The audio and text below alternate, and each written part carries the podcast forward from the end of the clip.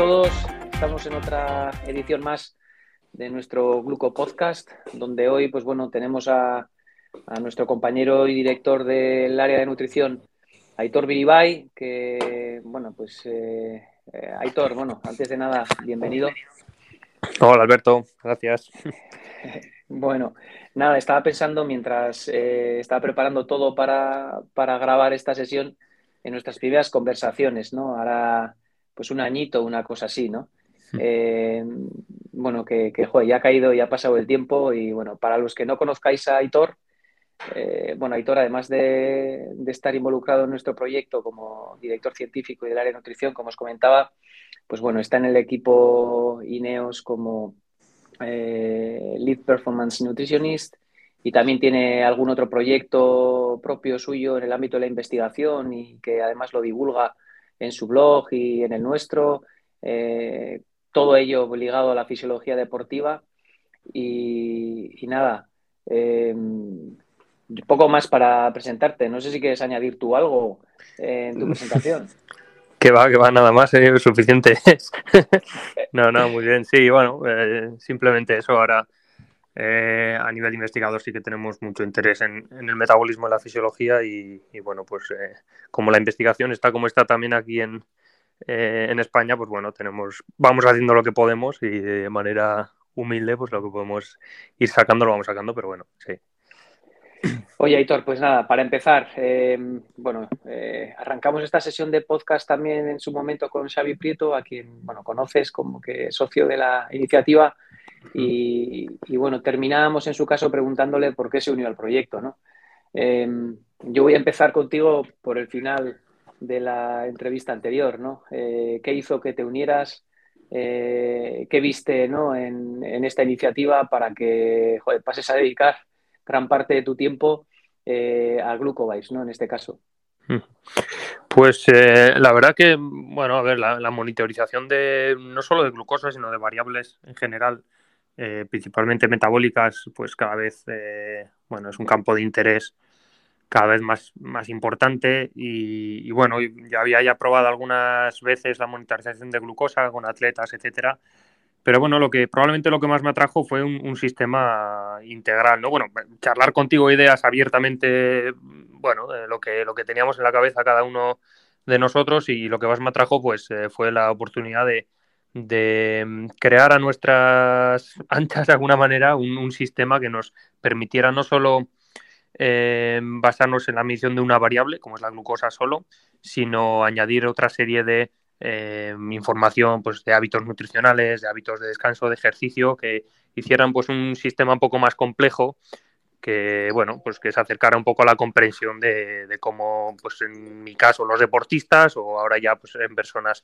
eh, con, incluso enfermedades pues cómo poderles ayudar no entonces yo diría resumiendo que que no solo la medición de glucosa, que era algo a lo que habría, había que subirse un poco al carro, sino tener una comprensión un poco más global y, por supuesto, valiéndonos de la inteligencia artificial y de lo que nos puede dar ahora mismo la máquina, pues poder entender a, eh, los deportistas. Pues muy bien. La verdad es que yo creo que ha estado un poco en el clavo en las diferencias ¿no? de, lo que hacemos nosotros frente quizá a otros aspectos que se ven por ahí, ¿no? que se ciñen únicamente al concepto de monitorización de glucosa, em, por el que te voy a preguntar ahora, ¿no? Eh, y que nosotros, pues al final lo, completamos, ¿no? Con, esa visión de la actividad, el descanso, los cuestionarios, la nutrición, ¿no? Tan, tan importante para saber y para poder entender, ¿no? Hace poquito, pues bueno, veía por ahí una pequeña lista de, bueno, pues eh, gente que decía, ¿no? Bueno, dispositivos que he probado y que no sirven para nada y tal y entre ellos aparecían los sistemas de monitorización de glucosa, ¿no?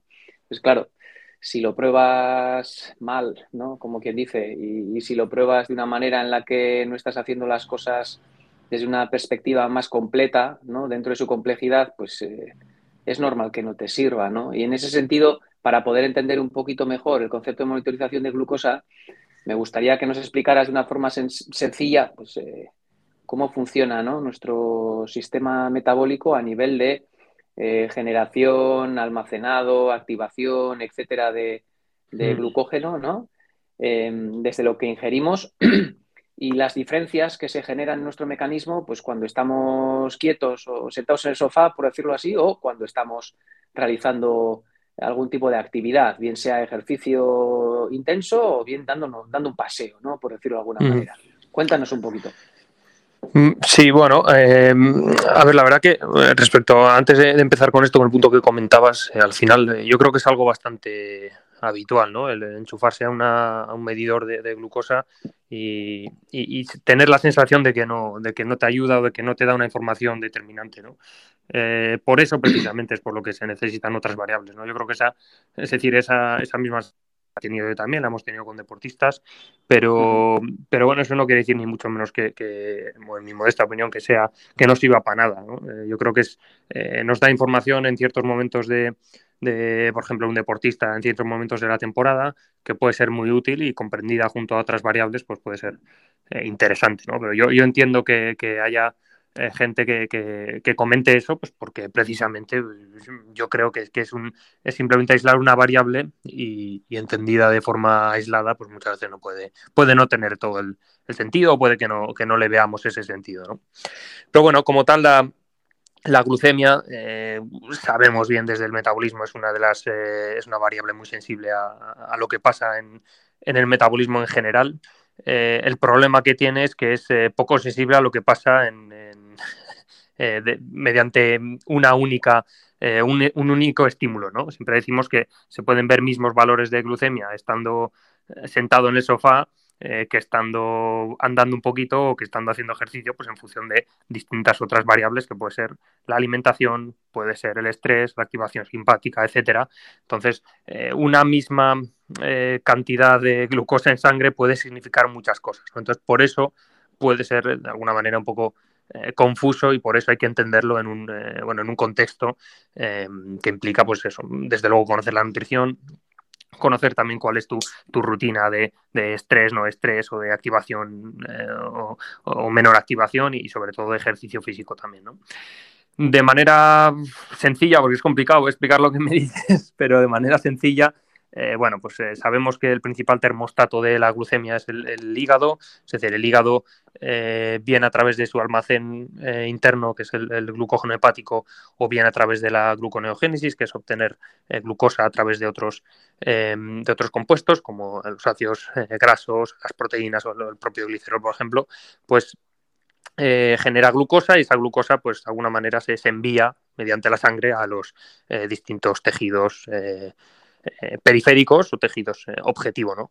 El principal consumidor de glucosa, especialmente cuando hablamos en un, entorno de ejercicio físico, es el músculo. Entonces, eh, el músculo coge esa glucosa, esa glucosa entra en el músculo con diferentes objetivos. Cuando nos estamos ejercitando, desde luego, pues su uso, es decir, obtener la energía mediante, mediante su catabolismo, ¿no? que es la glucólisis, la ruta del uso de la glucosa y posteriormente pues la producción de lactato y, entrar en la ¿no? Si no se está usando, pues eh, con otra señalización otra activación de otras eh, vías, eh, vamos a decir anabólicas, pues se almacena el glucógeno muscular. ¿no? Entonces, bueno, dentro de este sistema es importantísimo entender que el músculo como tal no afecta en, en incrementar nuestra glucemia. Es decir, el músculo del músculo no va a salir la glucosa como tal, saldrá, podrá salir en forma de lactato, pero sí que el músculo ayuda en bajar eh, completamente, o bueno, de manera significativa, vaya, la, glucemia de nuestra, de nuestra sangre. Entonces, simplemente entendiendo un poco esto de manera sencilla, que es muy difícil y más explicarlo así, pero bueno, eh, nos da también cierta información para, para comprender cómo esta glucemia cambia pues, ante eh, distintas ingestas, ante distintas intensidades del ejercicio, etcétera, y, bueno, todo ello pues, nos da una compresión un poco más general del metabolismo dentro de, lo poco que sabemos de, él, ¿no?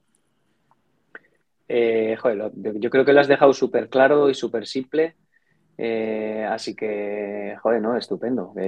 como bien dices, es, es, un tema complejo, ¿no? Donde entran en juego muchas variables y, y es verdad que, bueno, pues eh, explicarlo de una manera sencilla no, es fácil. Así que, bueno, pues gracias por la explicación. Oye, vamos a, vamos a hablar de otro, no sé, de otro, de otro pequeño mito, ¿vale? Eh, se habla mucho también del concepto ese de, joder, tener la glucosa en tiempo real, ¿no? O sea, de hecho, bueno, tú lo conoces, nos ha llegado, ¿no? Pues peticiones de muchos usuarios de, joder, yo quiero tener la glucosa en tiempo real en mi Garmin o en mi reloj o en mi... Eh, bueno, y de hecho nosotros hemos hecho pruebas, ¿no? En ese sentido y, de hecho, pues las pruebas que hemos hecho al final hemos, eh, bueno, pues hemos acordado no, no, llevarlo de momento a la práctica por varias razones, ¿no? Pero me gustaría que de alguna manera comentaras tú eh, sabiendo un poquito los artefactos que tenemos ¿no? en el proceso, que quizá los expliques qué, qué, interés puede tener o qué desinterés eh, puede llegar a tener ¿no? El, el, tema de la glucosa en tiempo real. ¿Sirve? ¿No sirve? Bueno, eh, yo creo que deberíamos empezar por aclarar un poco como, como siempre, ¿no? que eh, que es verdaderamente lo que, a lo que nos referimos como glucosa en tiempo real. Es decir, eh, efectivamente hay un artefacto. En general en el metabolismo siempre hay un artefacto, incluso con el, propio pulso. ¿eh? Em, el, pulso cardíaco tiene un artefacto que solo podemos ver pues, cuando nos ejercitamos y hacemos series de, no sé, 30 segundos o, 40 segundos, que por eso en el ciclismo, por ejemplo, se utiliza la potencia como marcador.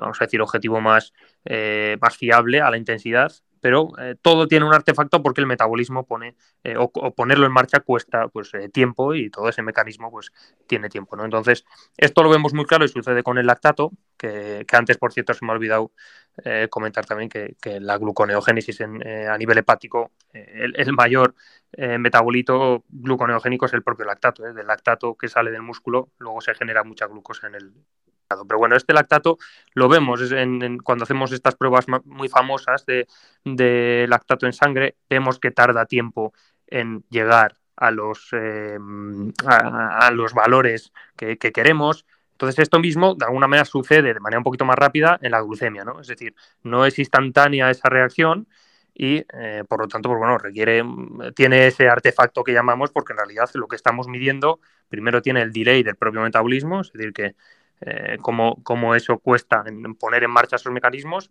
Y luego a nivel técnico, pues tenemos esa limitación, que es el segundo, digamos, artefacto, que es que eh, lo que medimos em, mediante el sensor es en eh, líquido intersticial y pues desde la sangre al líquido intersticial, pues también hay un delay para que esa glucosa pueda pasar, que siempre tiende a equilibrarse, pero pues, hay un delay de tiempo. Entonces, de manera resumida, pues eh, tenemos ese artefacto de tiempo que cuando decimos estoy midiendo en tiempo real, pues bueno, pues eh, hay un eh, delay que algunos artículos científicos pues hablan de entre 12 y 10 minutos, o algunos igual nuestras pruebas nos dicen un poquito menos, un poquito más, pero bueno, hay cierto delay ahí que, bueno, hace que, que, esa glucosa no sea verdaderamente en tiempo real como tal, ¿no? De hecho, bueno, habría que sumar, ¿no? Ese delay de, lo que hablábamos, esos, pues bueno, en torno a 10. Sí, es verdad que nosotros en las pruebas que hemos hecho parece que está en torno a 7, 8. También es verdad que es dependiente de cada persona, que, que todo vuelve a ser un tema individual y lo que hace prácticamente imposible generalizar que, bueno, pues digamos que esos 10 minutos, si le sumamos los otros, no sé, 5, 10 eh, o 15, ¿no? En función también del alimento que estamos consumiendo, porque la absorción es diferente, ¿no? En función del alimento que consumes, pues al final, cuando un medidor de glucosa de estos, pues te está diciendo que estás bajo de glucosa en sangre, es que ya es tarde para reaccionar, ¿verdad? Claro. No, por eso hay, también lo que hemos comentado a veces, ¿no? Como la propia eh, predicción es donde la mm. propia inteligencia artificial puede jugar un papel determinante, ¿no? En, predecir, eh, en función del comportamiento de cada uno, eh, pues eh, cómo, se comportará. ¿no? Eh, al final, eh, una cosa que siempre tenemos que entender, que, siempre tendemos a compararnos, a, comparar pues, los vatios con los del compañero, el pulso, la glucemia, eso no vale ni mucho menos. Es decir, la, la variabilidad interindividuo es, es, bueno, abismal. Entonces, por eso el, mejor test es pues, pues, medirse a uno mismo y comprender de uno mismo y, y todo, pues incluso dentro de uno mismo puede haber eh, diferencias muy significativas en función del periodo de que me esté pasando, de si yo esté enfermo o no. Entonces, bueno, pues eh, todo eso hay que tenerlo en cuenta. Oye, ya que estamos hablando de esa personalización y bueno, yo creo que el tema de la inteligencia artificial y el proyecto de investigación que estamos abordando, yo creo que podremos hablar en el futuro también cuando tengamos unos primeros resultados y, y que, bueno, ya vamos a ver si la ciencia sigue su curso, ¿vale? Em, pero, por ejemplo, para alguien que quiere iniciarse en este mundo, ¿no? O sea, ¿qué recomendaciones les lanzarías? O sea, ya nos has dicho, ya has dejado claro eh, el tema de la personalización, o sea, que cada persona es un mundo y que lo importante es un poco esa evolución y ese dinamismo que puede haber en la glucemia para cada persona, que compararse aquí pues quizá tiene menos sentido si cabe que, en otros ámbitos. Pero bueno, no lo sé. ¿Qué recomendaciones le darías a una persona que arranca y que dice, oye, señores de Glucovibes, quiero empezar a, o sea, a, probaros, ¿no? O voy a empezar a, a, glucosa en sangre y eh, ¿qué, recomendaciones les darías? Bueno, pues lo primero de todo que, se coja con, calma en el sentido de que eh, siempre queremos obtener enseguida un, resultado a corto plazo de, qué es esto, cómo puedo mejorar, ¿no? Y todo ello precisamente por, la gran variabilidad que pueda haber, eh, no solo entre sujetos, sino entre cada uno, pues requiere primero un tiempo de observación. Entonces, la primera recomendación yo creo que eh, por un lado sería darse un tiempo de observación, de análisis, y por otro lado, lo que, me, lo que decíamos antes, ¿no? es decir, la, glucosa como tal, como variable aislada, eh, nos da muy poquita información. ¿eh? Hay que comprenderla dentro de pues un contexto donde esté también la, propia nutrición, el ejercicio físico y otra serie de variables. Entonces, principalmente eh, pediría algo que, yo creo que actualmente es, es algo costoso y, es un poco coñazo para algunos, pero es tener paciencia y, recolectar los máximos datos posibles, ¿no? que eso dé información eh, tanto a la persona o a los profesionales que puede tener alrededor para eh, poder extraer conclusiones. Entonces, mm.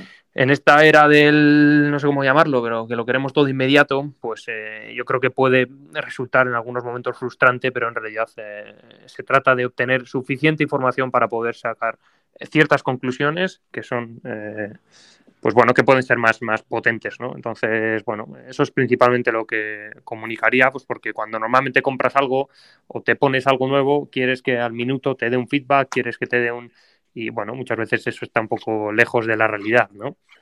Es lo mismo que nos pasa cuando hacemos test metabólicos. El test metabólico eh, ahora mismo puede ser eh, no el gol estándar, pero bueno, una de las mejores maneras de estimarlos eh, consumos energéticos y de sustratos y, muchas veces un único test no te da información para decir hay que cambiar el entrenamiento o hay que cambiar la nutrición. Es decir, hay que seguir observando, hay que seguir viendo, hay que seguir midiendo en distintos momentos y, eso hay que asumirlo. Eh, no, todo es tan fácil como hacer una cosa y que te dé un feedback. ¿no? Entonces, con la leucemia, desde luego, creo que es, eh, creo que es así. De hecho, es una de las razones que, bueno, del área vuestra de nutrición, mayor hincapié se hace, ¿no? Pues hablando también con John y con Ichaso del equipo de nutrición, en esas entrevistas, ¿no? Y en esas conversaciones que tenemos con muchos de nuestros usuarios, al final, eh, ese es uno de los, eh, no sé cómo decirlo, elementos donde más hincapié se hace, ¿no? Es decir, oye, mira, cuanto más preciso seas en introducir la, la información ¿no? de, de nutrición y la actividad, bueno, de hecho, la actividad cada vez es más sencillo porque ya está la integración con Strava también, lo cual facilita ¿no? Que, que no tengas que meterlo porque ya se integra de forma autónoma, te sube el pulso también, lo cual te permite comparar el pulso con la glucemia, que es otro elemento de eso, se los comentabas tú, ¿no? que te ayudan a entender el concepto de una manera más global. Pero bueno, es uno de los aspectos que recalcáis eh, días y día también, ¿no? Esa precisión, porque cuanto más preciso se sea, pues mayor eh, impacto y mayor retorno se obtiene, ¿no?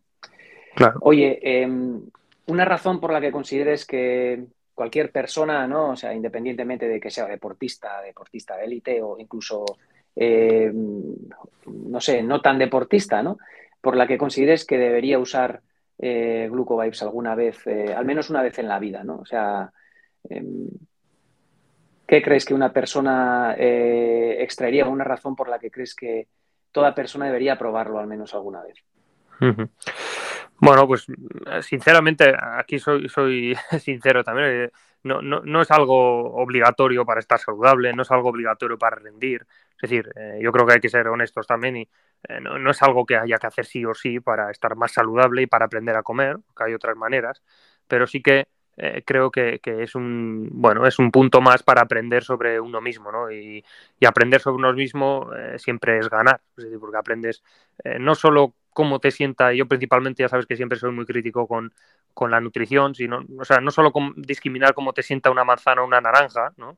sino especialmente en el ámbito de la salud, aprender cómo eh, afecta el que tú te muevas más o en distintos momentos del día o cómo afecta eh, pues tener ciertas rutinas de ejercicio eh, en torno a la nutrición, incluso también, por supuesto, la propia nutrición, ¿no? Pero quiero decir que a veces la gente espera mm, ciertas cosas que, muchas veces hay que poner un poco los pies en la tierra, ¿no? Entonces yo sinceramente creo que, no es algo obligado, eso por supuesto, mucha gente ha sido sana sin, sin esto, pero creo que es muy, muy interesante para aprender y para afianzar ese conocimiento de uno mismo, para darse cuentas que eh, cuenta de cosas que normalmente no te das si no prestas atención, para educar eh, desde lo más pequeños hasta personas con enfermedades, eh, sobre todo eh, diabetes o, incluso deportistas, con datos objetivos para darse cuenta que verdaderamente esto se puede mejorar de esta manera. Es decir, yo creo que es, bueno, como todo lo que yo creo que merece la pena en la vida, pues es, te da el aprendizaje, ¿no? Te da el aprender sobre no solo sobre uno mismo, sino también sobre bueno, el metabolismo en general. Entonces, yo creo que es puede ser muy interesante por este motivo. Pues estupendo. Además, bueno, coincido contigo. yo creo que efectivamente es una herramienta para aprender. Eh, y ese aprendizaje no te lo quita nadie, ¿no? Al final, em, has comentado tú, ¿no? Eh, pues eh, en el entorno familiar, para educar a los niños, muchas veces, bueno, y esto yo pues lo digo por experiencia propia, ¿no? Joder, los chavales, ¿no? Pues empiezan a llenar de chucherías, ¿no? El sábado por la tarde cuando están con sus amigos, etcétera y claro, cuando ven qué impacto tiene muchas veces todo lo que se comen, ¿no? Por decirlo así, por dentro, sobre todo si no se mueven, ¿no? O sea, al final es em, cuando tú efectivamente te estás moviendo, muchas veces nosotros solemos decir, y esto, bueno, lo compartimos contigo también, ¿no? Que casi importa más el cuándo que el qué, ¿no? Eh, y, y sí que es verdad que todo este concepto de aprendizaje es algo que te llevas, ¿no? Porque es como si tuvieras una mirada hacia tu interior y que de alguna manera, pues, si quieres aprender algo de cómo funcionas por dentro, pues eh, obviamente, eh, como bien dices tú, no es algo que ni mucho menos sea obligatorio, pero bueno, sí que es algo que si quieres aprender un poquito cómo funcionas por dentro, pues te puede ayudar, ¿no? Bueno, que, es lo mismo un poco con, el, con, la banda de pulso, el pulsómetro, o con final... todo, todo lo que implique el conocer eh, pues las respuestas de uno mismo, igual que los cuestionarios, que siempre nos vamos a, cosas como muy sofisticadas, pero tenemos eh, la aplicación cuestionarios o registros dietéticos que hacen que, bueno, eso es un recurso que los nutricionistas eh, usamos bastante y sobre todo usan en, la clínica, ¿no? que es el registro de alimentos. Tú normalmente te, tú comes bien, sí, sí, yo como perfecto. Luego empiezas a apuntar y, de verdaderamente te das cuenta, ¿no? Y esa autocrítica te hace aprender. Entonces, eh, todas estas cosas, no solo la glucemia, porque ahora sea algo que, sea relativamente nuevo o tal, sino es que todo en general te hace aprender, ¿no? Entonces, eh, desde luego yo creo que es una experiencia pues, que, hace que, si tienes el interés en, mejorar a nivel, eh, vamos a decir, salud general y, a nivel deportivo, pues es una de esas cosas que, te hace aprender, ¿no? Entonces, mm, yo creo que lo dejaría así. Muy bien. Oye, Aitor, no sé si quieres añadir algo más para concluir esta, esta sesión, este podcast? Mm, no, la verdad que no, poquita cosa. La verdad que, bueno, igual comentar un poco lo que nosotros mismos también, eh, y, a veces comentando con otros eh, colegas, investigadores o, preparadores, eh, incluso fisiólogos de, del alto nivel, ¿no? que muchas veces yo creo que ninguno dudamos de, que esto es una máquina de aprendizaje pero que todavía queda mucho por aprender, y para nosotros mismos también, ¿no?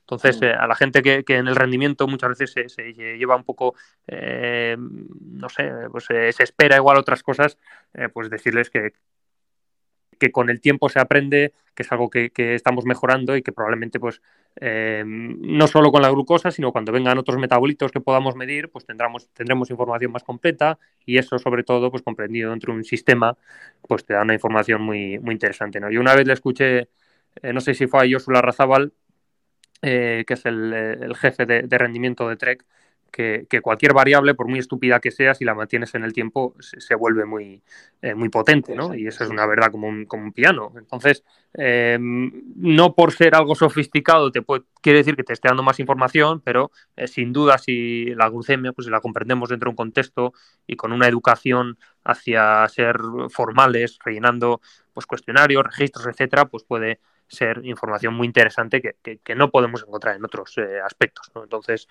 eh, simplemente es el mensaje que me diría a mí mismo, vamos, como sé que hay mucha gente que también escucha desde el rendimiento, etcétera, pues también un poco por poner los pies en la tierra de lo que, de lo que estamos hablando.